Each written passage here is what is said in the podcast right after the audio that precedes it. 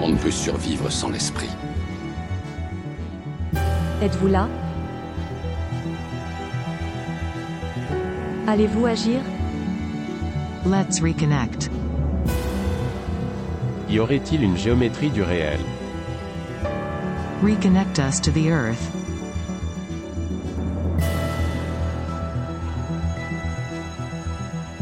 Bienvenue dans Géométrie du réel, le podcast produit par le studio des éditions L'Alchimiste. Voilà, eh bien écoutez, bonjour à tous, je suis très heureux de vous retrouver pour une saison 3 de Géométrie du réel. Alors aujourd'hui, on reçoit Gilles Gandhi, euh, pour euh, euh, alors normalement pour un livre qui était aussi écrit avec Rose, mais Rose n'est pas avec nous aujourd'hui.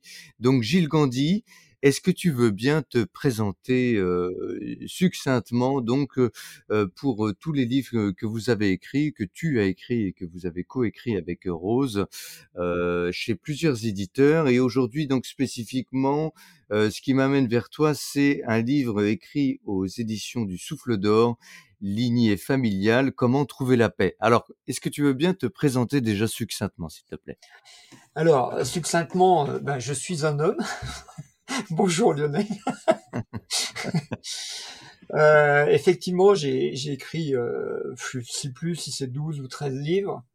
Euh, en fait, les le, le livres ont, ont, été écrits par moi parce que c'est un peu mon, mon, domaine. Et puis, euh, euh, c'est coécrit avec Rose parce que tout ce qui concerne les, les maisons, la médecine symbolique qu'on a appelé euh, plus tard, et puis les lignées familiales, tous ces thèmes-là, on les a développés à deux par nos expériences. C'est pas, ce ne sont pas des, des choses qu'on a qu'on a appris, même si on peut faire des stages, hein, mais nous, ça n'a pas été notre cas.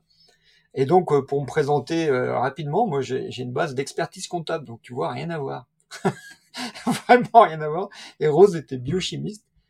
Après, on a été enseignants tous les deux. Euh, et puis après, on s'est rencontrés et, et, notre histoire a commencé justement avec notre rencontre et euh, la pratique des baguettes coudées qui nous emmenait sur des lieux sacrés. Moi, j'avais été formé par Jacques Bonvin à l'époque, je ne sais pas si tu as connu, qui est maintenant décédé, qui a écrit beaucoup sur les églises romanes, des choses comme ça. Ah oui. Et moi, ça a été une passion euh, il y a une trentaine d'années. J'ai fait beaucoup, beaucoup d'approches de lieux sacrés avec les baguettes coudées et euh, donc à me confronter un peu à l'invisible qui était complètement euh, aux antipodes de ma formation, puisque moi je suis une formation très rationnelle, tu vois, débit crédit. Hein. et après j'ai été prof de communication, prof de gestion d'abord, donc comptabilité, euh, toujours pareil. Puis après prof de communication, où là j'ai été dans un bain plutôt euh, cerveau droit, on va appeler ça comme ça, avec euh, analyse transactionnelle, PNL la communication euh, non violente, enfin tous ces trucs-là, un peu mode. Et donc, je vais basculer complètement de l'autre côté, tu vois, du cerveau gauche rationnel au cerveau droit. Et quand j'ai rencontré l'invisible, moi, moi, j'étais bluffé que qu'il y a un invisible qui parle et euh, autour de nous. Et euh, dans les lieux sacrés, ça me paraissait naturel au début, tu vois, rationnellement, je me suis dit bon, effectivement, la, la tradition dit que que une église c'est la maison de Dieu ou d'un dieu, hein, les cultes païens. Donc euh, c'est peut-être normal que les baguettes réagissent à cette présence. Euh, les baguettes de sourcier, tu vois, les, baguettes pour chercher de l'eau. Et, euh, et, mais de là à penser que l'univers était partout géré par l'invisible et que dans les maisons, dans les appartements, dans les studios au 15e étage, il y a la même présence, ça, personne n'imagine ça. Et c'est pourtant ce qu'on a découvert petit à petit. Alors voilà, justement, euh, c'est ce que tu dis au début du livre euh, Lignée familiale, comment trouver la paix. Euh, D'ailleurs, je, je, je vois qu'aussi tu as écrit, euh, ou vous avez écrit Votre maison est-elle malade hein, Donc, Voilà. euh, c'est c'est pas le premier titre Ouais. sur euh, les soins sur les maisons.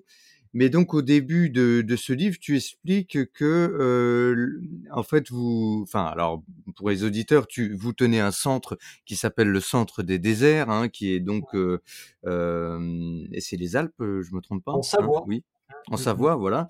Mhm. Et euh, donc c'est un lieu dans lequel vous accueillez et vous faites des stages. D'ailleurs, c'est un lieu que je connais bien. J'y suis allé pendant quelques quelques années, plusieurs fois, et euh, c'est un très beau lieu. euh, D'ailleurs, euh, félicitations. et donc, euh, vous rencontriez à l'époque, à un moment donné, un certain nombre d'énergies qui vous euh, et qui vous surprenaient et qui qui étaient aussi euh, pas forcément euh, toujours les bienvenus. Et très euh, c'est comme ça que voilà. Alors, vas-y, raconte alors du coup. Vas-y. Euh, en fait, on a euh, donc avec Rose, on a commencé euh, par euh, pratiquer beaucoup sur les lieux sacrés. Moi, j'emmenais des groupes et puis Rose, petit à petit, s'est mis à la pratique des baguettes. Et, euh, et puis maintenant, c'est elle qui, qui tient les baguettes d'ailleurs presque tout le temps. Et euh, quand on a décidé de s'installer, on voulait une maison un peu grande parce qu'on avait sept enfants à deux, Euh, couple recomposé, tu vois. Ça fait pas mal, hein Et Ça, euh, ça commence à faire. et donc, et donc euh, le hasard a fait que le premier jour où on a cherché, on est tombé sur ce lieu qui était un, un lieu, un fonds de commerce, qui accueillait des stages et des séminaires de développement personnel. Et on a dit, bah banco, on achète. Bon, donc moi, j'ai quitté l'enseignement, puis Rose a quitté l'enseignement euh, deux, trois ans après, enfin quelques années après. Et, euh, et on s'est installé comme euh, aubergiste, en gros, tu vois. on faisait des, on faisait les repas, le ménage, la compta, euh, bon, bref. Et euh, changement de vie complet. Et mais le problème, c'est, enfin le problème, la révélation, si tu veux, c'est que les, les gens qui venaient faire des stages, il y avait deux types de, de clientèle. Il y avait des psychothérapeutes qui venaient sur une longue durée, sur plusieurs stages, et ils faisaient travailler les gens sur eux, mais avec des exercices un peu euh, psychocorporels, quoi. C'était très, Bon, bon, voilà, beaucoup d'émotions et tout. Et puis il y avait des stages d'énergétique, des gens Hmm. qui venaient faire de l'énergétique et que je connaissais déjà, des formateurs que j'avais déjà côtoyés, Hmm. et d'autres que je connaissais pas. Et, euh, et rapidement, on a été très mal dans notre lieu. D'abord parce que on s'est rendu compte que qu'on reproduisait les mêmes schémas que le couple qui nous avait vendu. Au bout de six mois, on était complètement euh, mal, bon, stressé, euh, malade même. Moi, j'étais carrément en une grippe en plein mois d'avril, tu vois. Et euh, on Hmm. s'est rendu compte qu'on reproduisait les mêmes schémas. On avait l'impression d'être imbibé. Donc, comme moi, j'avais lu en, en géobiologie qu'il y avait un truc qui s'appelle la mémoire des murs. Euh, eh bien, en fait, je suis revenu euh, sur ce, sur, d'un, d'un salon, hein, c'était Mednat à l'époque, en disant bon, il faut qu'on nettoie ce lieu. Et donc on Mhm. a notre lieu. Et donc on a pris les baguettes, Rose a pris les baguettes et on a découvert qu'il y avait une présence qui nous parlait à travers des messages symboliques et que cette présence, elle, euh, elle nous disait pas ou que elle se contentait pas de nous dire il y a des pollutions à tel endroit, il faut les enlever. Toi, elle nous disait il y a une pollution, mais ça concerne Gilles et Rose et ça concerne leur euh, leur faille potentielle. C'est-à-dire qu'on s'est rendu compte que le lieu nous euh, gentiment nous disait euh, si vous voulez pas avoir de problème, il suffit de changer d'énergie vous et pas que nettoyer le lieu. Et ça, c'était vraiment complètement novateur. On, on a découvert qu'en fait, l'invisible ne voulait pas nous débarrasser de, des pollutions, mais nous indiquait que ces pollutions étaient actives parce qu'elles étaient en interaction avec des failles qu'on n'avait pas réglées, avec des problématiques psycho-émotionnelles, des, des histoires de notre propre passé, tu vois. Mhm. Et là, euh, ça devenait à la fois une psychothérapie, à la fois une. une... Enfin, moi, j'ai cru que c'était de l'énergétique au début, pour te dire, tu vois. Je me suis dit, bon, Mhm. on fait une médecine énergétique, on fait une pratique énergétique, on, fait, on fait les géobiologues, quoi, on nettoie les lieux. Sauf que euh, on nettoyait aussi l'habitant. Donc, au début, on a appelé ça euh, harmonisation habitat-habitant, parce qu'on travaillait sur les interactions entre un habitat et un habitant. Mais tout de suite, moi, j'étais déjà pas mal branché symbolique aussi, puis Rose on, a, on s'est rendu compte que le, les interactions habitat-habitant, c'était la même chose que, si tu veux, toi, ton corps et ton âme dedans.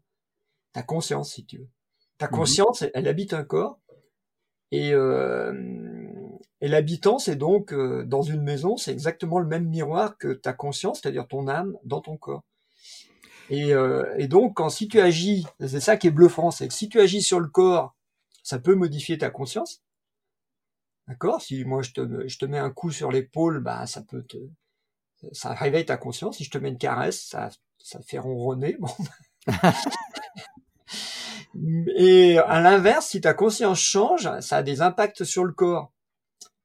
Euh, C'est-à-dire que euh, le fait de prendre conscience de quelque chose peut t'aider à guérir d'une maladie, par exemple.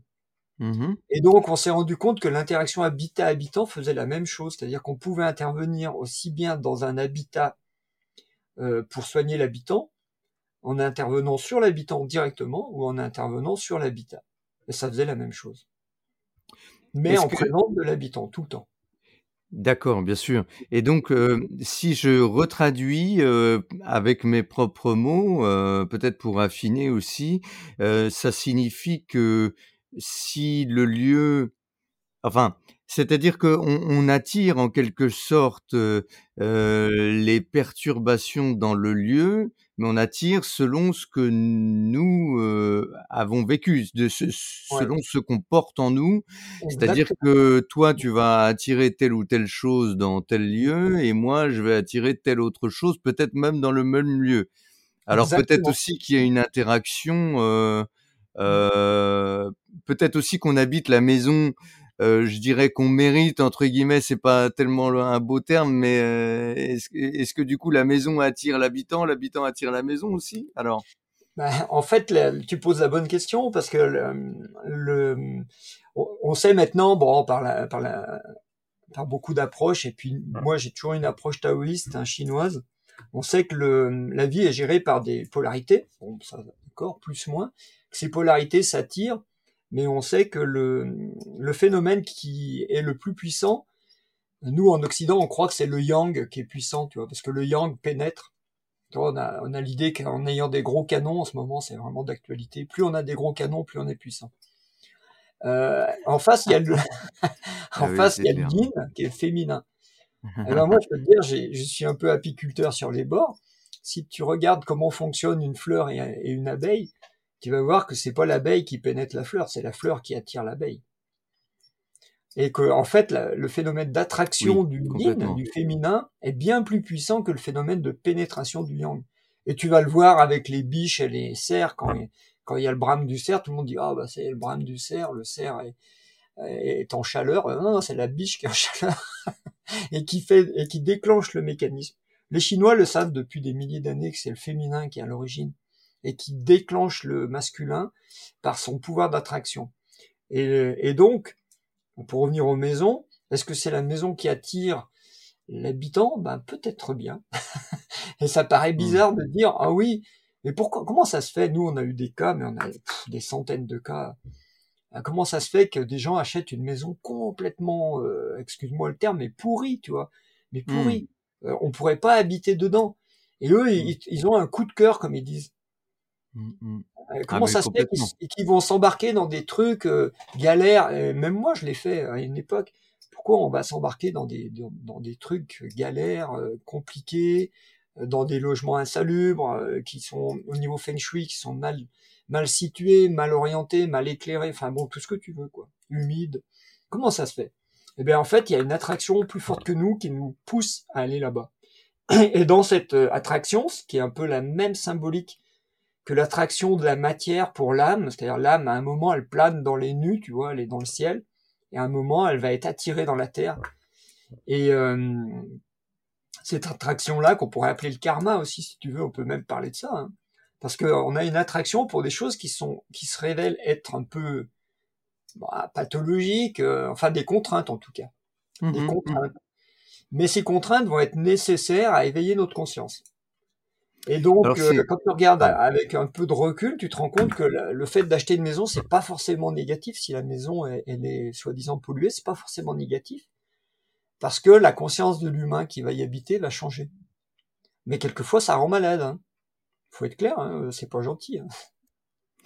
Et alors, ça signifie aussi que finalement, on, on rencontre sur notre chemin de vie. Alors justement, tu parlais du karma, c'est très intéressant parce que finalement, euh, si on est sur notre chem- chemin de vie et qu'on rencontre telle ou telle maison, tout comme on rencontre telle ou telle difficulté ou telle ou telle personne sur notre chemin qui fait miroir. Alors euh, évidemment, euh, comme tu le dis, des fois, euh, ça fait un petit peu, euh, euh, ça bouscule quoi. Faut- voir, ça fait souffrir. Mais si on le prend à un autre niveau de conscience, ça veut dire aussi que on est, on peut apprendre quelque chose de ça. On peut peut-être aussi s'en libérer. Et j'ouvre une parenthèse parce qu'on a un parcours, toi et moi, assez similaire. Alors, euh, pas surtout. Hein, moi, j'ai jamais fait de bi- géobiologie, mais euh, par rapport au- à la médecine traditionnelle chinoise. euh, Moi, je, je suis plutôt Qigong. euh, Enfin, j'ai, j'ai- je me suis formé au Qigong. euh, j'ai enseigné le Qigong. Je, je pratique le Shiatsu. euh, voilà. Donc, euh, la, la base de médecine traditionnelle chinoise, on la partage. Et effectivement, par rapport à ce yin et à cet ancrage, alors ça fera une, une seconde question, mais c'est tout à fait intéressant parce que on rentre dans la maison tu vois? On rentre par la porte d'entrée, donc c'est une c'est une action, c'est un yang qui rentre dans un yin et Mm. donc la maison a quelque chose de très yin parce qu'on se Oui. love dedans et c'est amusant parce que et alors ça, c'est ce que j'ai adoré dans votre livre, c'est que, le yin, c'est aussi les racines et donc ça nous renvoie à notre intériorité, mais aussi à tout ce qui est antérieur à nous et qui fait qu'aujourd'hui, on est ce qu'on est. Alors bon, je, là, je t'ai ouvert beaucoup de champs de possibles pour, pour répondre. Ah, voilà, t'as deux heures. Allez, salut. non, Ouais. alors, qu'est-ce que tu peux nous en dire par rapport à... Ben, en fait, voilà, on a découvert ça. Je vais y aller petit à petit, comme ça les gens peuvent nous suivre. Euh, donc la première chose qu'on a Merci. découvert dans les maisons, c'est que euh, il y avait des phénomènes d'interaction entre l'habitant et l'habitat, et que l'habitant n'était pas neutre. Bon, ce qui fait que quand euh, quelqu'un dit il faut nettoyer ma maison et je reviens dans cinq minutes, c'est pas possible. C'est comme quand tu laisses ta voiture au garage, tu la reprends euh, le soir, le garagiste fait ce qu'il a à faire, mais le garagiste peut pas intervenir sur ta manière de conduire ton véhicule. Parce qu'il ne voit pas faire. Donc nous, on a besoin que les habitants soient là, on est dans leur intérieur, et petit à petit, les baguettes, enfin directement, enfin c'est pas petit à petit, directement l'esprit du lieu va nous amener sur le problème de l'habitant. Et pas de l'habitat, de l'habitant. Et à travers l'habitant, on va régler le problème de l'habitat. Donc dans un deuxième temps, il va bien falloir faire une technique et nous, je te redis, au début, on croyait que c'était énergétique. Après, on a découvert que c'était symbolique. Parce que le langage de l'invisible, c'est du symbole. Et euh, après les, ce type de pollution, qui était assez simple, puisque c'était du psycho-émotionnel pour nous, on a commencé à être pollué par les stages qui venaient chez nous. Et alors là, les stages énergétiques, quand ils viennent chez nous, et qui laissent des entités, qui laissent des phénomènes de paranormal, de pas normal, tu vois, on appelle ça, euh, et que nous on peut plus dormir, tu vois, euh, et qu'on est envahi par plein de, de, de, choses très désagréables qu'on a évidemment expérimenté. On a appris petit à petit qu'il fallait nettoyer notre lieu. Euh, chaque fois qu'un stage venait, il fallait qu'on harmonise et qu'on nettoie le lieu parce que les gens laissaient des choses. Ça, c'est les premières étapes, tu vois. C'est l'esprit du lieu nous apprend doucement. Il dit bon, maintenant que tu es entré en contact avec moi, ben, je vais te montrer que c'est une réalité et qu'il faut Mhm. agir sur cette réalité. Il faut pas rester passif en disant euh, non, non. On a eu un Amérindien qui est venu une fois chez nous. Il, il est allé dans la salle qu'il louait, puisqu'il loue une salle chez nous. Et euh, il est revenu. Il a dit euh, ah ben bravo, je vous félicite parce que votre salle est propre. On lui a dit comment ça, elle est propre? Ben, Il dit oui, c'est la première fois que je loue un lieu que, que je ne suis pas obligé de nettoyer avant de, de faire mon stage. C'est la première fois que je loue un lieu qui est propre. Ah, donc on était un peu contents, tu vois. Nous, on a, euh, Mm. la vie nous donnait des signes que ce qu'on faisait était correct par rapport à d'autres traditions qui étaient déjà expérimentées là-dedans. Donc euh, c'était le monde invisible. Tu commences par rencontrer le monde des pollutions. Et petit à petit, et comme tu l'as souligné, la vie nous a montré que dans la maison, il n'y avait pas que l'histoire de, des anciens habitants ou des nouveaux habitants, il y avait l'histoire des ancêtres. Et que hum, dans notre maison, dans notre corps, on a euh, par le, le, système des reins, puisque tu fais de l'énergétique chinoise, hein, par le système des reins qui reçoit l'énergie vitale, en fait, on reçoit la génétique et on reçoit tout ce qu'on appelle les maladies euh, bah, génétiques. Les maladies qui viennent du passé, euh, des femmes qui font des cancers de toutes les générations, les femmes font des cancers, où, où il y a un, un, homme qui meurt à 40 ans, bon, tu connais un peu la psychogénéalogie, tous ces trucs-là, mmh, et mmh. les, schémas qui se répètent, et on a vu que ça s'imprimait dans les maisons, et que l'esprit le, du lieu nous disait, si vous voulez vraiment aider l'habitant, il faut pas traiter que cette personne-là, il faut traiter aussi sa lignée, ses ancêtres. Et du, coup, on arrive à ce livre là dont tu parles, c'est que en 2012, on a écrit, euh, ou en 2010, je sais plus exactement, on a écrit ce livre qui a été réédité plein de fois. C'est un gros, un des plus gros succès qu'on a parce que, en fait, il, il va apporter une troisième pierre à, à l'histoire de la psychogénéalogie. Si tu veux, la première pierre, c'est un peu euh, Anne Schutzenberger, tu vois, Aïe aïeux, Jodorowsky qui parle de psychogénéalogie. Et euh, on découvre qu'effectivement, il y a des schémas qui se reproduisent euh, dans les lignées. Ok. Après, la deuxième pierre, c'est euh, bah, les constellations familiales. Mhm. on peut faire de la systémique et puis mettre en scène des systèmes énergétiques qui se, qui permettent de, de, de vraiment voir le système énergétique dans la lignée. Et euh, le principe des constellations, alors il y en a beaucoup qui en font et de manière très différente, ça dépend beaucoup de la personne qui fait. Et puis nous, on va faire la troisième pierre, c'est-à-dire qu'on va, là on va, on va rentrer dans le quantique si tu veux. C'est-à-dire que les baguettes nous montrent que le problème vient du dos du patient, c'est-à-dire de l'habitant. Les baguettes vont montrer petit à petit qu'il y a une zone dans le dos à 1m50. Alors c'est qui? Bah, C'est l'arrière-grand-mère. Alors il y a des âmes bloquées, il y a des choses comme ça, mais il y a des... Oui, mais l'arrière-grand-mère, elle a une vie difficile, il y a eu ça, il y a eu ça. Et petit à petit, on, s'ouvre, parce que nous, on découvre le truc, hein, on connaît rien. On, on voit ça. Et l'esprit du lieu, il nous dit, pour traiter ça, il faut renvoyer un message dans le passé. Alors, je fais, je te coupe juste un instant parce que tu, ça fait plusieurs fois que tu emploies l'expression l'esprit du lieu. Est-ce que tu veux bien faire une, une, bref aparté et, expliquer un petit peu pour les auditeurs, juste en deux mots? Oui, oui, tu as raison. Euh, l'esprit du lieu, c'est le feng shui. Si tu veux, dans le feng shui, euh, on va, on va appeler l'esprit du lieu le l'âme de l'habitat. Alors c'est pareil, c'est pareil, nous on découvre ça. Moi j'ai pas eu de formation en feng shui, mais les baguettes nous ont montré que dans la maison il y avait trois points spirituels, euh, spirituels dans le sens euh, qu'on peut sacraliser, qui sont des potentiels. Comme nous on est constitué d'une trinité, par exemple corps, âme, esprit chez nous, eh bien euh, dans un lieu tu vas avoir une trinité. Puis nous on s'est rendu compte dès la première harmonisation parce que les baguettes nous ont montré ça tout de suite il y avait un lieu qu'en, qu'en géobiologie on connaît qu'on appelle le, point feu, qui est vers la cheminée ou le poêle s'il y a un poêle, tu vois. Et ce point feu, c'est le point masculin. C'est le, mhm. feu, c'est masculin. Et puis ça nous emmenait dans la cave et là il y avait un point yin et moi tout de suite j'ai pensé au, vierge noir. Et quand on quand on a le, le yin c'est noir et quand on a récité les prières d'une autre père et d'une autre mère, qui sont des prières esséniennes que, que j'utilisais à l'époque et qu'on peut trouver sur... Euh, euh, c'était dans le, le livre euh, aux éditions Vivez Soleil, l'Évangile essénien. Mais nous, on les a en, ligne sur notre site médecinesymbolique.com si vous pouvez les télécharger. Hein. Et le Notre Père et Notre Mère nous ont couvert de frissons sur ces points-là. On a été envahis de, de, de ressentis comme mhm. dans des lieux sacrés. Et après, en dernier point, il y avait vers la porte d'entrée, donc tu soulignes l'importance de la porte d'entrée, il y avait un, point qui battait, qui faisait battre les baguettes comme un cœur, ça fait boum boum boum boum boum boum, tu vois, les, deux baguettes battent un peu comme ça. Et ça, tout de suite, j'ai fait le lien avec le feng shui, c'est l'âme du lieu, l'esprit du lieu. Si tu mhm. veux, donc dans un lieu, il y a un point polarisé plus, un autre moins, et puis l'âme du mhm. lieu qui est un peu les deux, plus moins. Ce qui fait le corps, c'est yin, l'âme, ah. euh, c'est le chi, yin yang, et, le, et le yang, l'esprit, le shen, c'est yang.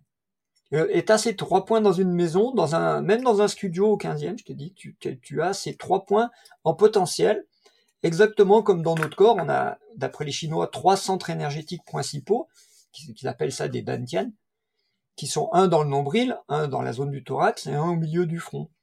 Et ces trois points, représente la trinité de la vie, plus, moins et neutre. Et comme l'électricité, pareil. Et moi, ça me plaît de pouvoir faire des synthèses comme ça, parce que je dis oui, euh, l'Orient a découvert des trucs, l'Occident a découvert l'électricité, mais en fait, tout ça, c'est la même chose. Notre corps, il fonctionne comme ça.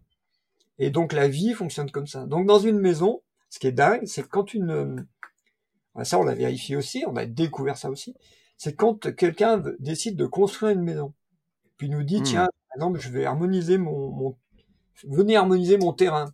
Parce que, tu vois, le, le- la géobiologie a fait beaucoup peur à des gens qui se sont dit, il faut d'abord tout nettoyer avant de construire. Donc, euh, venez harmoniser mon terrain. Tu arrives sur le terrain et le gars a déposé son permis de construire. Les baguettes dessinent une forme sur le sol. Et on dit, c'est quoi cette forme? Et il dit, bah, c'est exactement la forme de ma maison. Ah ouais, d'accord. Mais euh, à, à 10 cm près, tu vois, c'est la forme de la maison. Ah ouais, mais elle me semble pas tout à fait orientée comme moi je l'ai mis. Euh, ouais, d'accord, mais l'orientation que, qui vient d'être dessinée sur le sol est plus adaptée au terrain. Donc vous devriez peut-être modifier un petit peu votre permis, tu vois, pousser les murs de 50 d'un côté. Bref, ça désigne la forme. La forme, c'est voilà, c'est la première chose que l'esprit va faire. Il va informer, on dit, en psycho, euh, pas en psychogénéalogie, en morphopsychologie. euh, on peut lire les traits de ta psyché dans ton visage. Ta forme va être l'expression de ton esprit.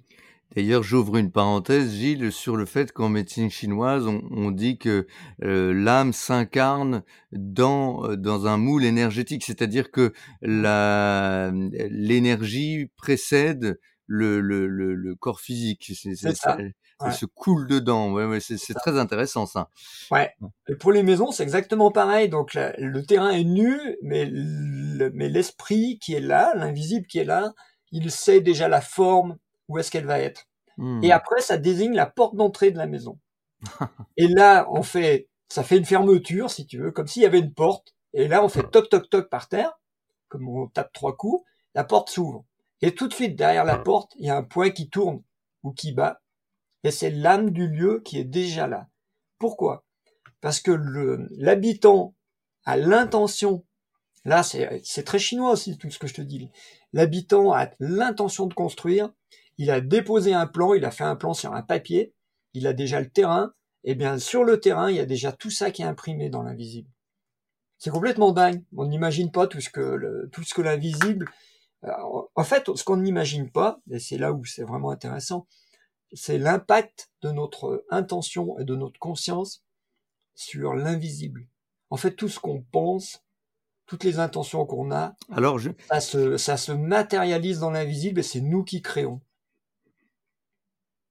C'est nous qui créons.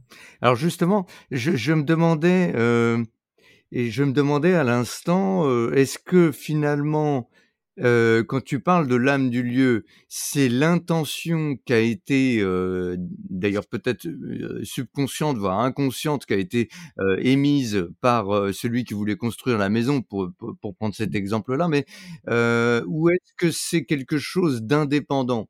Alors, je vais reformuler ma question. Par exemple, quand tu achètes une vieille maison, pour notre part, on a acheté une très vieille maison, euh, elle a au moins 200 ans. Euh, l'âme du lieu était là bien avant que nous, on ait l'intention. euh, D'ailleurs, elle était même là avant qu'on naisse, pour te dire. Donc, euh, euh, tu vois, l'œuf ou la poule, euh, comment, qu'est-ce que, qu'est-ce que tu en penses de ça? Eh ben, justement, comme tu poses la question, je vais pas pouvoir répondre. Mais je vais donner des pistes. je vais donner des pistes. En fait, euh, donc ta maison, elle a plus de 200 ans, donc c'est une âme collective. C'est une âme qui Mhm. s'est construite au fur et à mesure des générations qui ont habité. Et tu vas te rendre compte qu'il y a des âmes donc qui deviennent vertueuses et d'autres vicieuses. Parce qu'en fait, si les gens qui habitent dans un lieu, euh, bon, je- par exemple, une fois, je vais faire une conférence à Chambéry et euh, ça se passe très mal. Le, gardien n'est pas là, il ouvre pas, il y a, il y il y a une queue énorme dehors et puis euh, en fait, la conférence se déroule mal, je bégaye, je suis pas à l'aise et tout. Et euh, dans la queue, pourtant, j'avais été prévenu parce qu'il y a un copain, il me dit Ouais, c'est marrant que vous fassiez une conférence là, c'est l'ancien cinéma porno de Chambéry. Moi, la conférence se passe très mal, j'avais l'impression d'être en cage avec des grilles devant, je j'arrivais pas à contacter le public, alors que moi je parle facilement, tu vois. Et, euh, et après, avec Rose, on dit, allez, faut, faut voir qu'est-ce qui va pas, ça nous emmène sur l'esprit du lieu. Et là, moi, l'esprit du lieu, j'ai une vision, je vois comme un serpent, tu vois. Je dis, c'est Oh quoi ce truc? Et là, je fais le lien avec ce que m'a- m'avait prévenu le copain, il m'a dit, c'est l'ancien cinéma porno. En fait, euh, la ville, elle a transformé le, le cinéma qui a coulé en salle de spectacle. Mais l'esprit du lieu, lui, il est imbibé de, de générations de gens qui sont venus voir des films pour Et l'esprit du lieu, il est pervers, il est, tu vois, il c'est un verre, quoi. Il est pervers. Mmh, Bah, mmh. Et si tu le nettoies pas, l'esprit du lieu, bah, tu fais une conférence nulle. Parce que c'est pas du tout un lieu euh, pour parler de spiritualité, par exemple. Mmh. ça, euh, ou alors, euh, bon. Et en fait, donc, euh, il suffit d'une action sur l'esprit du lieu, une action symbolique, pour remettre à jour, si tu veux, les données, un peu comme tu ferais un reset de, ta, de ton ordinateur. Mmh. Tu vas dire, OK, c'est moi le propriétaire de ce lieu. Derrière la porte, je, je m'installe par exemple avec ma femme, on se met cœur à cœur, parce qu'il n'y a rien de tel que l'amour pour nettoyer un lieu. On se met cœur à cœur derrière la porte d'entrée. Et on reste euh, un certain temps comme ça, à essayer de ressentir et à vivre l'union des polarités. Mmh. Et euh, je dis ça parce que c'est plus facile quand on est un homme ou une femme, parce que biologiquement on est polarisé. Tu vois? C'est Mmh. plus facile que de le faire tout seul. Mm. Mais tout seul, tu pourrais le faire en joignant tes mains devant le cœur, euh, en attitude de prière. Tu pourrais faire aussi, mais c'est moins puissant. Et, et ce symbole d'union va nettoyer tout ton lieu, sans que tu aies besoin de passer dans chaque... euh, Bon, des fois, il faut quand même passer dans chaque pièce, parce qu'il y a des petites entités ou des grosses qui se cachent dans les placards. Bon, c'est normal, elles essayent d'échapper au nettoyage. Mais euh, si tu veux, quand tu achètes un lieu, première chose à faire, c'est ça. Te rendre propriétaire ou mettre ta, ta conscience à toi, ton âme à toi dans ce lieu, parce que tout ce qui a été imprimé avant, les ancêtres et les gens qui ont habité là, bah sinon c'est eux qui vont te polluer, qui vont t'impacter. qui vont Mm. te- Et d'un autre côté, une maison euh, vertueuse, ça serait une maison où les, où les gens travaillent sur eux, par exemple. Mm. Ah ben, quand tu as un, un couple qui habite une maison où les, qui travaille sur soi, toi, qui, qui- et qui travaille en harmonie avec le lieu, c'est pour ça que nous on propose des harmonisations de lieux. Eh bien, en fait, le, les gens arrivent et disent ah mais qu'est-ce qu'on se sent bien chez vous, tu vois, c'est spontané. Et c'est pas parce qu'on a peint les murs en vert ou en bleu. C'est- Ça c'est juste le, le décorum. Ça fait partie. Hein, je dis pas que ça n'a pas d'impact. Attention, hein, ça a un impact. Mais tu peux avoir une maison qui est refaite à neuf nickel et, Mhm. euh, et, et où c'est invivable, hein, où c'est invivable. Oui. Et, et d'ailleurs, euh, je voulais te, te- t'interroger aussi, avoir ton avis sur certains lieux sacrés euh, qui ont perdu leur, euh, enfin en tout cas que moi j'ai perçu comme étant euh, pollués. Euh, Mm. Je pense à certaines, euh, certains lieux de pèlerinage. euh, euh, et euh, alors j'en ai vu en Inde, euh, un endroit euh, terrible dans une grotte. euh, qui a été euh, soi-disant un lieu de révélation pour un saint, euh, j'ai- j'étais tellement mal que j'ai dû m'enfuir à toute vitesse. Et, euh, et d'autres lieux aussi. Alors que- qu'est-ce que tu qu'est-ce que tu en penses de ça? C'est ça rejoint exactement ce que tu dis Ouais, ou euh, oui, une mise à jour? Bah, c'est exa- exactement pareil. Enfin, pareil. C'est toujours le même euh, phénomène. Bon, moi, j'ai une grande pratique de, de- d'approche de lieux avec Rose. On a fait beaucoup de lieux dans, dans le pays, dans tous les pays. hein. On a été au Machu Picchu, on a été voir les Moai de l'île de Pâques, on a fait Tahiti. Enfin, on a fait plein, plein de trucs, euh, Bali, etc. En fait, les lieux fonctionnent tous de la même manière. Ils fonctionnent tous par des systèmes énergétiques. Mhm. Bon, ça, c'est déjà rassurant parce que c'est un domaine que, bon, ça va. Mhm. Et euh, après, tu as des lieux qui ont eu des histoires. Tu as des lieux où il y a eu des massacres, tu as des lieux où il y a eu des trucs. Et puis tu as des lieux, moi j'ai vu ça dans une abbaye célèbre de France, que je vous dirai pas laquelle, qui est très, très connue parce que c'est une abbaye cistercienne où on dit venez visiter, mais dedans il y a encore des moines. Et euh, je pense que le, le mec qui tient ça, enfin le, le, le- comment on appelle ça, le père supérieur, là je sais pas comment, la- l'abbé, là, et je pense qu'il est dans le pouvoir parce que nous, quand on a voulu y aller en voiture, on a eu que des emmerdes sur la route, route coupée, euh, enfin des, on se dit mais c'est quoi ça On dirait que ça nous empêche d'aller là-bas. Donc on Mm. arrive dans le parking, on, on veut aller visiter cette abbaye. Euh, avec Rose, on dit bon, attends, attends, il y a trois signes au moins qu'on pouvait pas y aller. On prend les baguettes, on regarde. Et les baguettes, au lieu d'aller vers l'abbaye, elles nous disent dégagez, vous partez. J'ai eu la même chose au Tibet pour un, un, un monastère tibétain soi-disant extraordinaire avec des peintures très vieilles du 12e. Le, mais là, j'ai eu carrément des, une nuit dans la tente où j'entendais des, des éboulis de roches autour, comme si on balançait des roches sur la tente avec des bruits de casseroles. Mhm. Donc, le matin, tu te, moi, terrifié avec euh, la femme avec qui j'étais à l'époque, mais on était terrifiés. on a cru qu'on allait mourir, quoi. Et au matin, il y a- on était deux tentes. La deuxième tente, on leur dit, vous avez entendu ce, on n'a pas osé sortir, tu vois. Vous avez entendu ce boucan, là, cette nuit? Bon, rien. Non, nous, on a dormi, non, rien. On regarde autour, pas d'éboulis, pas de casserole, rien. Incroyable. c'est les manifestations énergétiques qui, qui t'empêchent d'aller dans le lieu.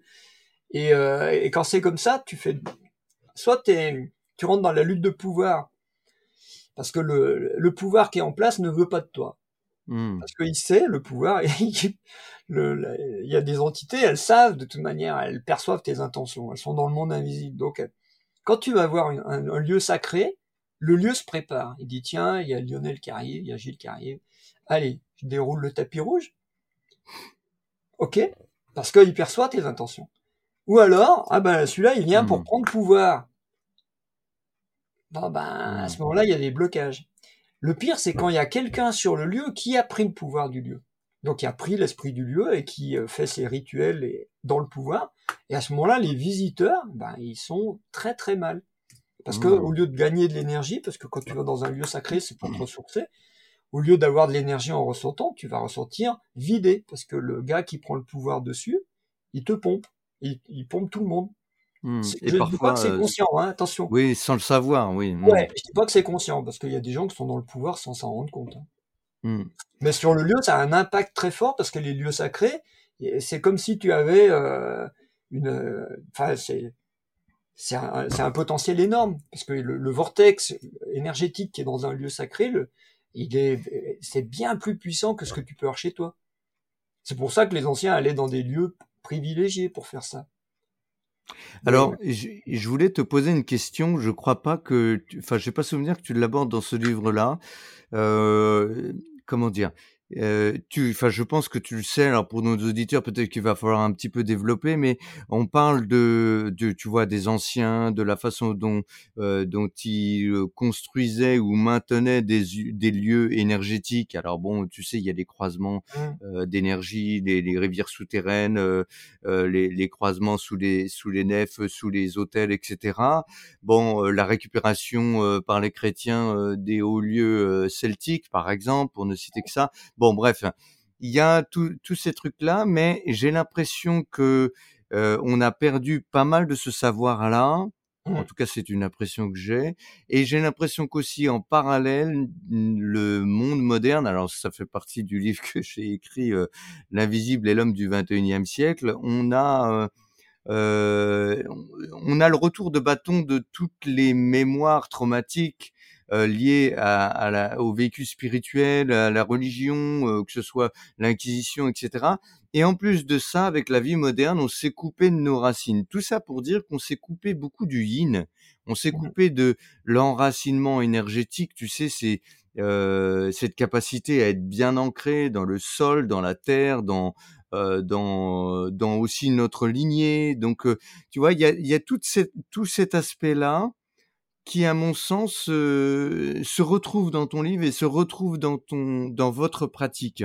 Mm. Est-ce que tu vois ce que je veux dire? Qu'est-ce que tu en Ouais, penses? ouais, ouais. Je- Mais je te rejoins là-dessus. Hein. Euh, en fait, les.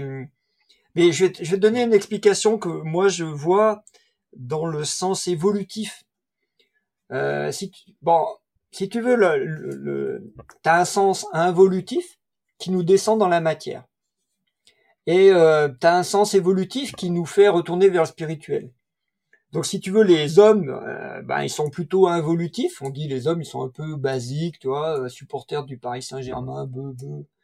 Bon, d'accord, et ils ont plutôt tendance à descendre vers le sol, les hommes, du fait qu'ils sont plus yang, mais euh, et les femmes plutôt à monter dans leur tête parce qu'elles sont plus yin. Et ça les fait monter dans la tête. Elles sont très mentales en ce moment, les femmes, c'est terrible.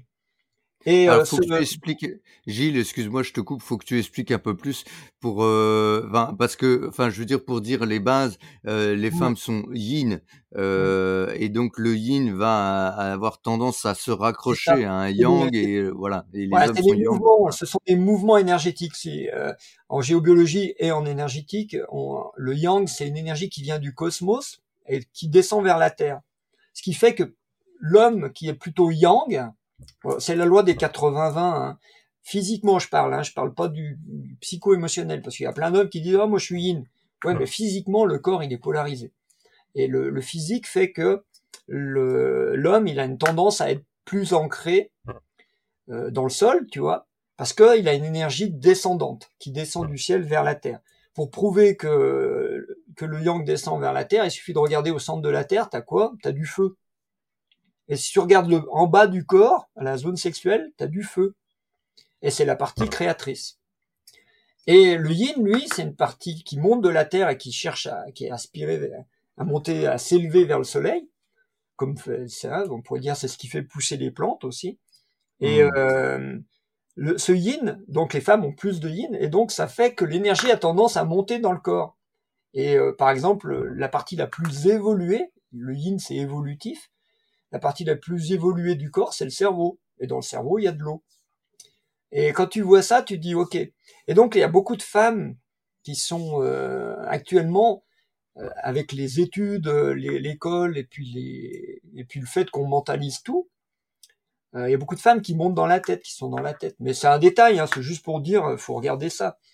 Après, tu as cité l'Inquisition à partir du, parce que les, les cathédrales, les églises romanes, à, partir du 13e, 14e, on a perdu euh, tout savoir-faire, on sait plus construire des lieux sacrés. Bah, pourquoi? Parce que l'Inquisition est passée par là.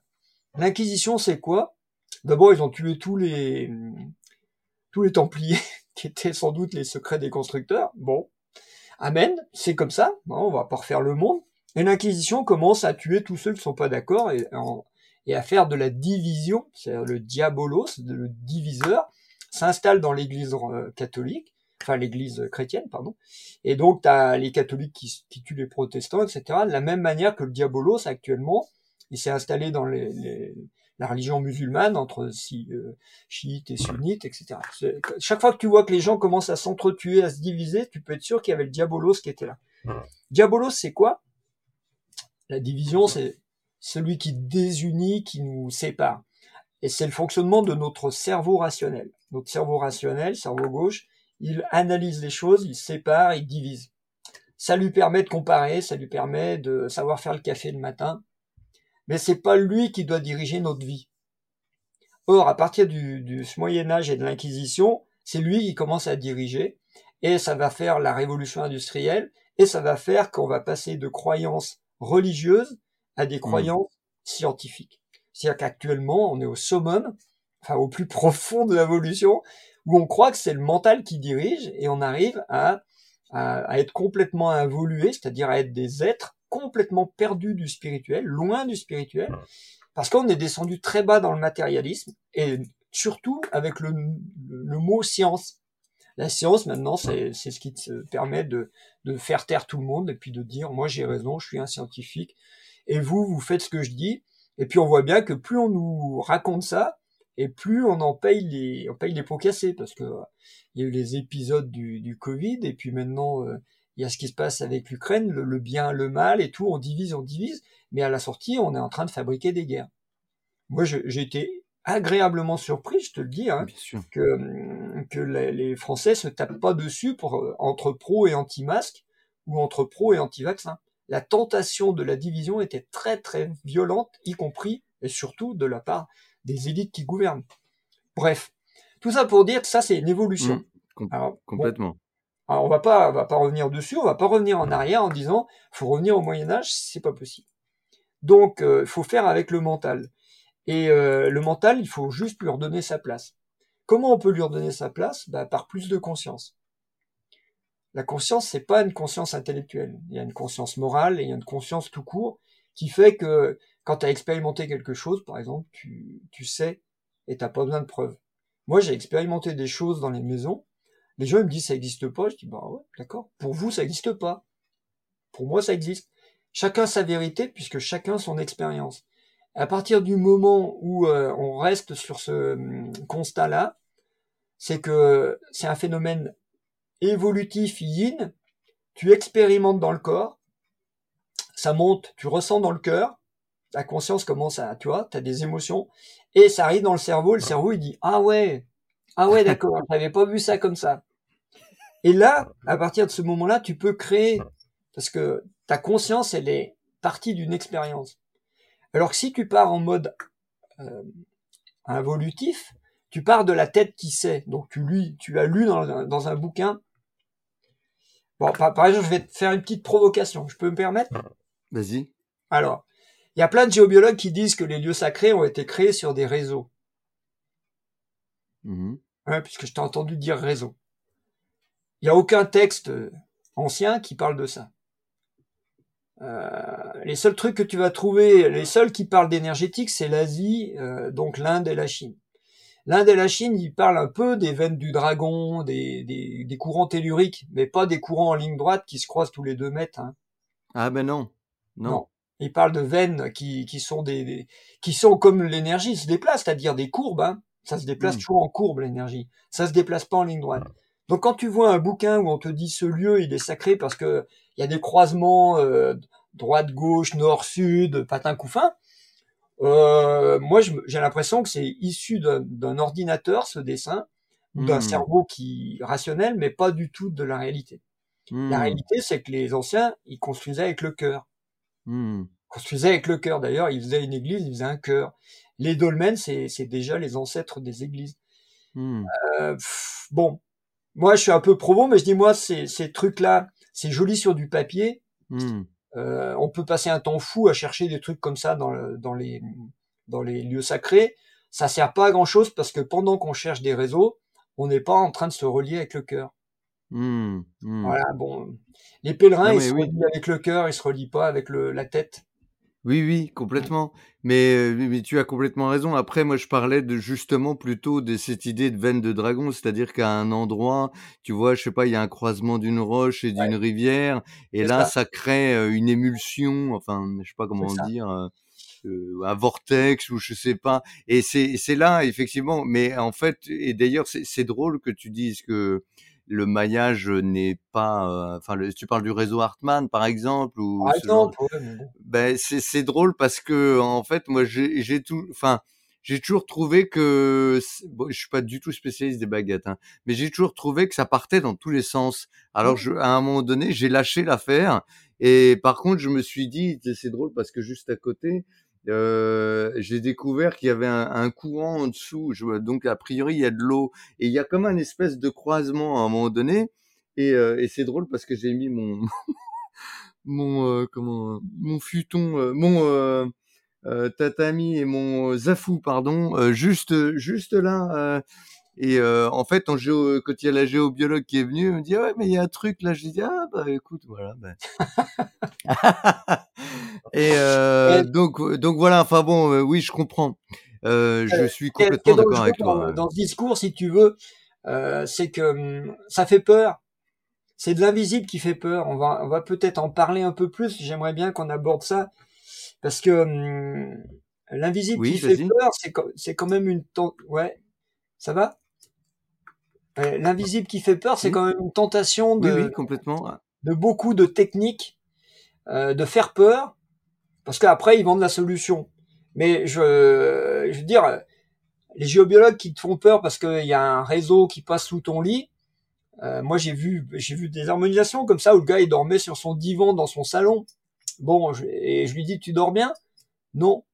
Mais pourquoi tu dors pas dans ta chambre? Ah, Parce qu'il y a un réseau qui passe. Bon, d'accord. Est-ce que tu dors mieux dans le salon? Non. Bon, Ben, tu vas dormir toute ta vie dans le salon, quoi. Et parce qu'un géologue il est passé, il t'a dit là. Mais c'est exactement la même chose que, hum, que la médecine qui te dit, oh là là, il y a un nouveau virus qui débarque, faut vous faire vacciner. On fait peur et on te vend après la solution. Bah, moi, j'aime pas ça. J'aime pas Mhm. ça parce que si tu veux, ça infantilise les, les habitants. Ça les rend dépendants. Parce que dès que, toi, par exemple, euh, il y a une entité dans votre maison, euh, il faut la faire partir. Ok, on vient, on chasse l'entité.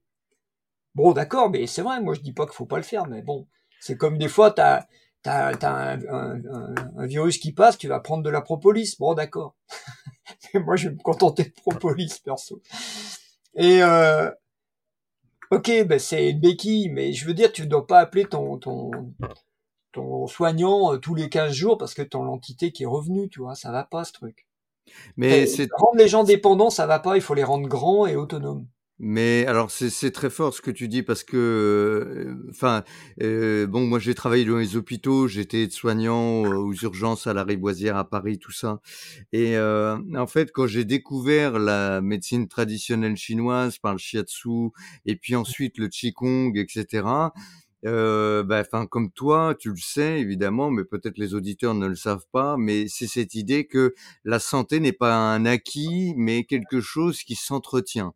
C'est-à-dire qu'on va faire en sorte d'être en bonne santé en s'occupant de soi, en se en en se «donnant de l'amour» entre guillemets, c'est-à-dire, bah, voilà, en prenant soin de soi et Mmh. au jour le jour et et et c'est comme ça qu'on maintient une santé parce que c'est comme, heu, c'est cette idée d'un capital de base avec lequel tu viens, que tu enrichis, que tu appauvris en conscience ou sans conscience et voilà. Mais effectivement donc, heu, ça ça aide à grandir parce que tu deviens, heu, co-responsable de ce qui t'arrive de ce que tu fais, de qui tu es, de comment tu te sens et cetera.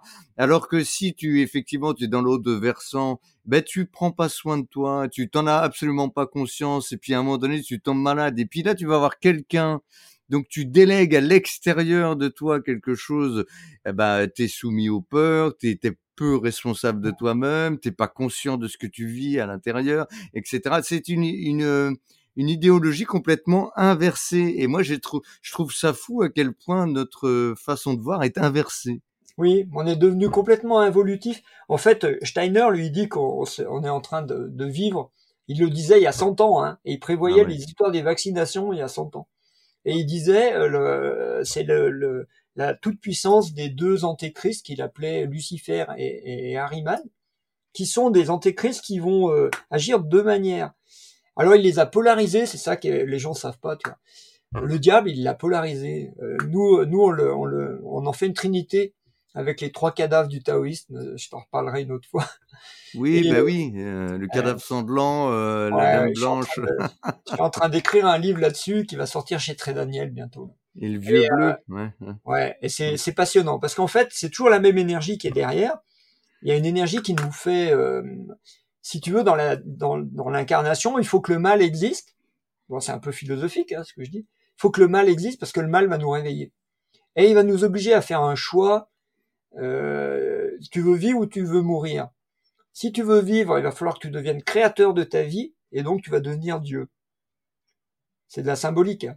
Si tu veux Mmh. pas vivre, je vais te tuer. Ah oui, non, mais moi je vais me défendre avec des vaccins, je vais me défendre avec des géobiologues, avec, heu, des médecins qui me soignent, enfin avec des gens qui me protègent. Ouais, non, mais là non. Parce que c'est pas le but de la vie. Le but de la vie, c'est qu'on devienne des créateurs conscients. À Mmh. mon avis, hein, mais c'est un paradigme que qui me plaît bien. Donc, hem, heu, Steiner, il va décrire 2 ant 2 antéchrists, un qui s'appelle Lucifer, qui est en haut la lumière et qui te dit: «Non, de ne descends pas dans l'incarnation, ça sert à rien, tu vas te faire chier, tu es déjà évolué, tu as déjà tout compris», tu vois? Il te dit, heu: «Non, non, mais reste dans ta tête, reste dans ta tête, reste dans ton tes idéaux, tes pensées, tu as déjà tout compris du monde», tu vois? Alors tu as des scientifiques, des gens qui se disent scientifiques, ils ils planent complet, ils ont jamais rien expérimenté.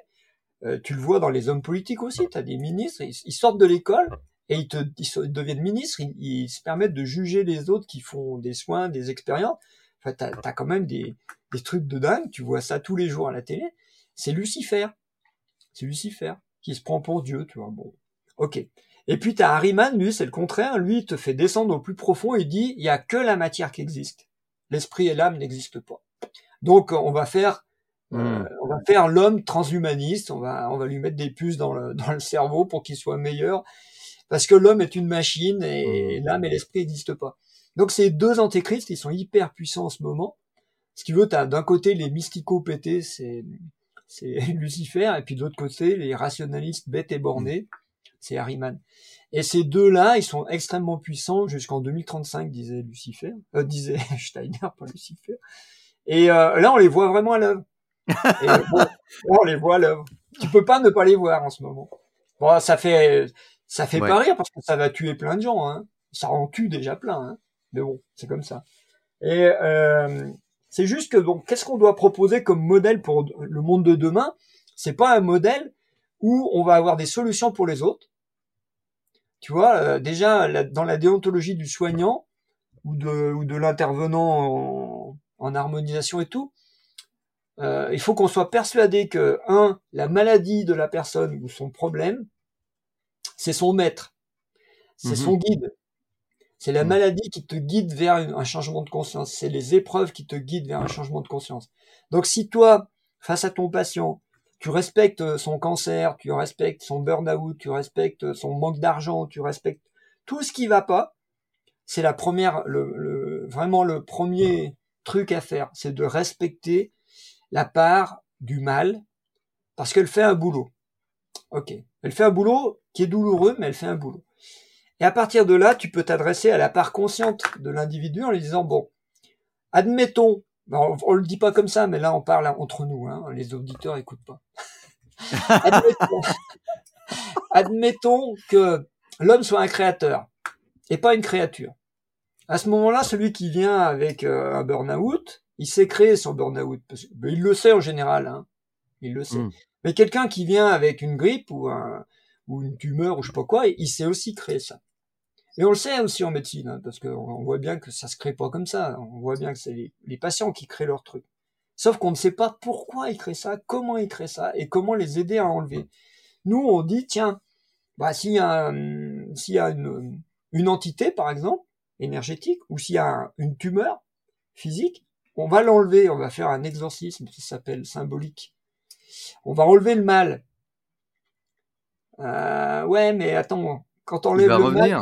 tu te, il va, il va revenir, puis toi, tu te prends pour Dieu, tu te prends pour le Christ, le Sauveur. Est-ce bien raisonnable? Il y a un proverbe euh, chinois qui dit ça. Faire le bien attire la renommée, la renommée attire la jalousie. Aussi, le sage réfléchira longtemps avant de faire le bien. Hmm, exactement.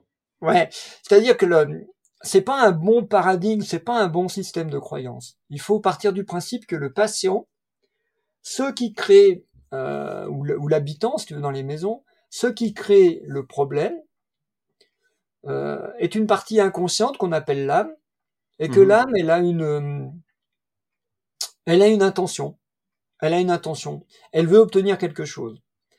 Donc on a, on atteint la, le, la dimension du karma à ce moment-là, Et on se dit tiens, c'est quoi le karma? Nous, c'est pas une punition, c'est pas une réparation. Le karma, c'est une information. Mhm. C'est une information. Si par exemple ton ton destin à toi, Lionel, c'est de naître dans une famille de, de Touaregs dans le désert. Bon, ben c'est sûr que toi, tu vas chercher de l'eau. Hein. Tu vas passer ta vie à chercher de l'eau parce qu'il n'y a pas d'eau là-bas. Alors, est-ce que c'est ton karma punition? Non, c'est un karma qui va t'obliger à, à être excellent dans la recherche de l'eau. Donc à te bonifier et à bonifier ton expérience et ta conscience dans un certain domaine. Et en fait, Mhm. tu vois tous les gens qui font de la résilience, c'est des gens qui acceptent leur, euh, leur état physique ou leur euh, état euh, karmique, c'est la même chose. Et ils vont en faire quelque chose de, de transcendé, tu vois, ils vont en faire quelque chose de merveilleux. Et à ce moment-là, Mhm. l'âme, elle atteint son objectif. Alors, si tu le prends comme ça, à ce moment-là, tous les jours, tu peux dire, au lieu d'attendre que le karma se manifeste, je vais aller au-devant. C'est-à-dire, je vais aller rencontrer cette information tout de suite qui m'oblige. Avant qu'elle ne m'oblige, je vais faire ce qu'il faut faire. Et comme l'information principale, c'est de, l'intention principale de, de l'âme, c'est d'évoluer, comme tout le reste de l'univers, eh bien en fait, il faut chercher à évoluer en conscience. Il suffit de faire ça pour que beaucoup de problèmes se calment dans notre vie. Tu voulais dire? J'ai l'impression, en tout cas pour ma part, que euh, euh, c'est très intéressant et euh, vraiment, euh, vraiment, c'est très, très intéressant. Euh, je, je, je, je- j'ai tendance à penser, pour ma part, la façon dont, dont je vis ça, ce que tu décris, c'est euh, euh, passer par l'ouverture du cœur ou et, et de et de l'esprit dans dans le sens d'être, de se laisser. Que, l'intuition puisse s'écouler en moi euh, et que du coup je puisse être créatif. Euh, C'est-à-dire que j'essaye le plus possible d'être vide de moi-même, de laisser un peu de place pour pouvoir entendre ce qui, ce que le, le discours du monde, je dirais. Euh, et, et- et en écoutant ça, j'essaie de transformer ça en force d'intention et en étant créatif. Et euh, voilà, en tout cas, c'est moi, c'est c'est l'exercice auquel je me livre. euh, et voilà. Bah oui, en, en ce moment, par exemple, euh, euh, toute la, on parle plus du Covid, mais on parle des pénuries maintenant d'énergie. J'ai fait des Oh vidéos sur la chaîne YouTube de médecine symbolique là-dessus. C'est euh, c'est vraiment intéressant de regarder la symbolique et de pas tomber dans la peur, la parano, euh, toutes Mm. les théories qui circulent. Ce qui est intéressant, c'est de voir la symbolique et de dire tiens pourquoi la, la vie nous renvoie que on va être en manque d'énergie? Bah, la première chose que tu vois, c'est parce qu'on a construit un paradigme euh, scientifique et, et économique sur le fait d'utiliser des énergies fossiles.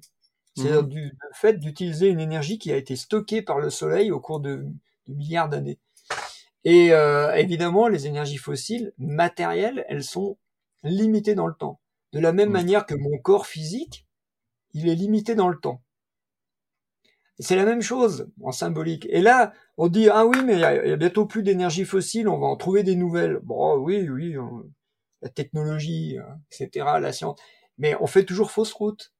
On fait toujours fausse route parce qu'il y a une énergie illimitée qui alimente le, corps et qui est une, énergie invisible qu'on appelle le, le chi en Chine ou prana, bon, etc.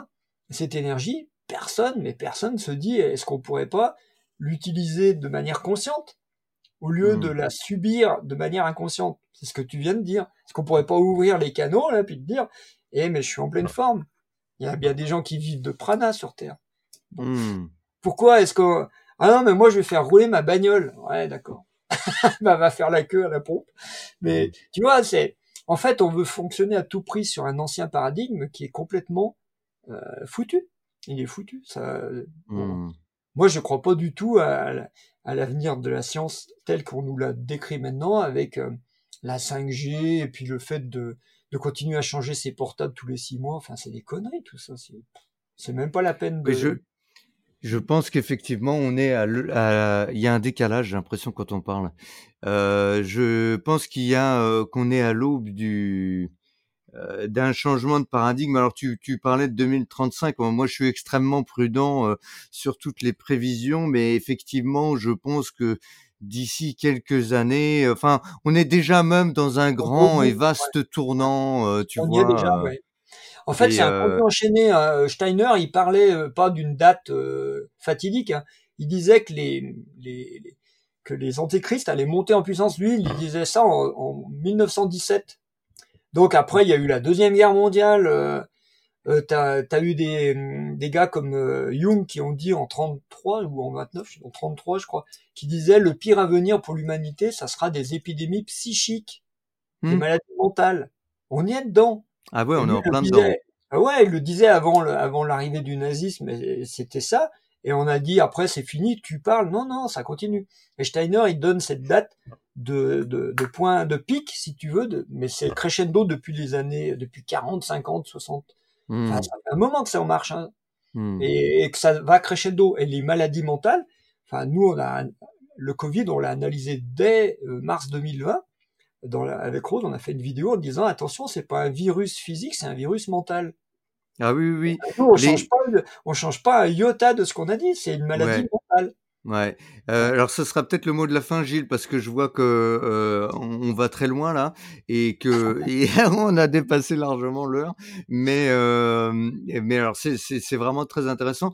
Et euh, pour le mot de la fin, euh, je voulais dire aussi que justement, enfin j'ai fait pas mal d'articles sur euh, mon blog à, à ce propos et, et l'une de mes conclusions dans l'homme et l'invisible du euh, L'invisible et l'homme du 21e siècle, j'avançais cette idée comme quoi justement la source d'inspiration et euh, se laisser, euh, euh, enfin se rendre vide entre guillemets, hein, tout ça c'est des images, hein, pour écouter euh, l'intuition, écouter le- l'invisible et écouter le monde, euh, ça peut nous permettre de nous ouvrir et de, de co-créer, de créer de, de nouveaux chemins.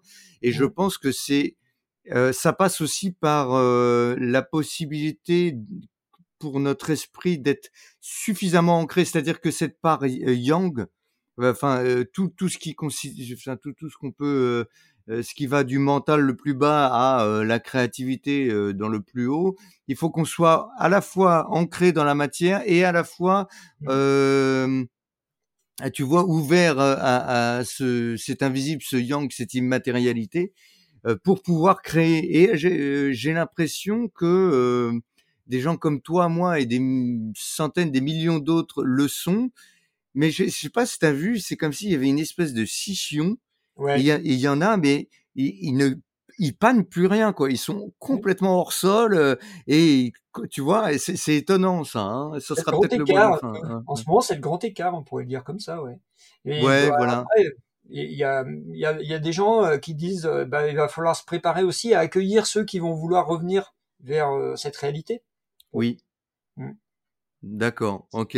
Est-ce que Gilles, tu as une, une dernière chose que tu voudrais partager avec nos auditeurs euh, Je sais pas, un conseil, un mot, un livre, euh, une Bah, déjà, pensée. euh, Bon, allez, des livres, j'en ai écrit plein, donc ils- et ils sont tous bien. Non, mais c'est vrai, ils sont, C'est vrai, c'est vrai. Ils sont ils tous sont bien. tous bien parce qu'ils se vendent tous bien et ils sont faits pour durer dans le temps. Donc ça, c'est un bon critère. Parce que ce que j'ai, ce qu'on a écrit il y a, il y a 10 ans, c'est toujours vrai. Et euh, bon, ça c'est important. Après, moi, le conseil que je donnerais, c'est vraiment de considérer son corps et sa maison comme un temple. Hmm. Ouais. Considérer son corps et sa maison comme un temple. Et sacraliser son corps, s'en occuper, comme tu disais, de l'hygiène. Hein.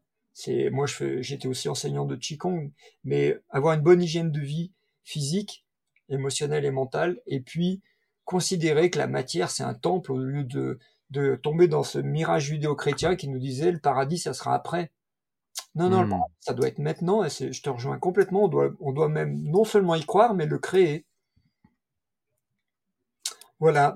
Eh ben, écoute, merci beaucoup, Gilles. Merci pour euh, cet entretien. Et donc, euh, je mettrai, comme d'habitude, dans la description du podcast et sur YouTube aussi, euh, eh ben, les liens vers votre site, à Rose et toi, et vers le livre, et puis même les autres livres. Bah, je, je mettrai le lien vers, je crois que sur votre site, il y a une page sur les- voilà, il y a une boutique. Bah là, encore mieux. Super. eh ben écoutez, voilà. Euh, merci beaucoup Gilles. Je te dis à très bientôt et euh, chers auditeurs, je vous dis aussi à très bientôt pour euh, un prochain épisode de cette saison 3 de Géométrie du réel. Allez, salut Salut.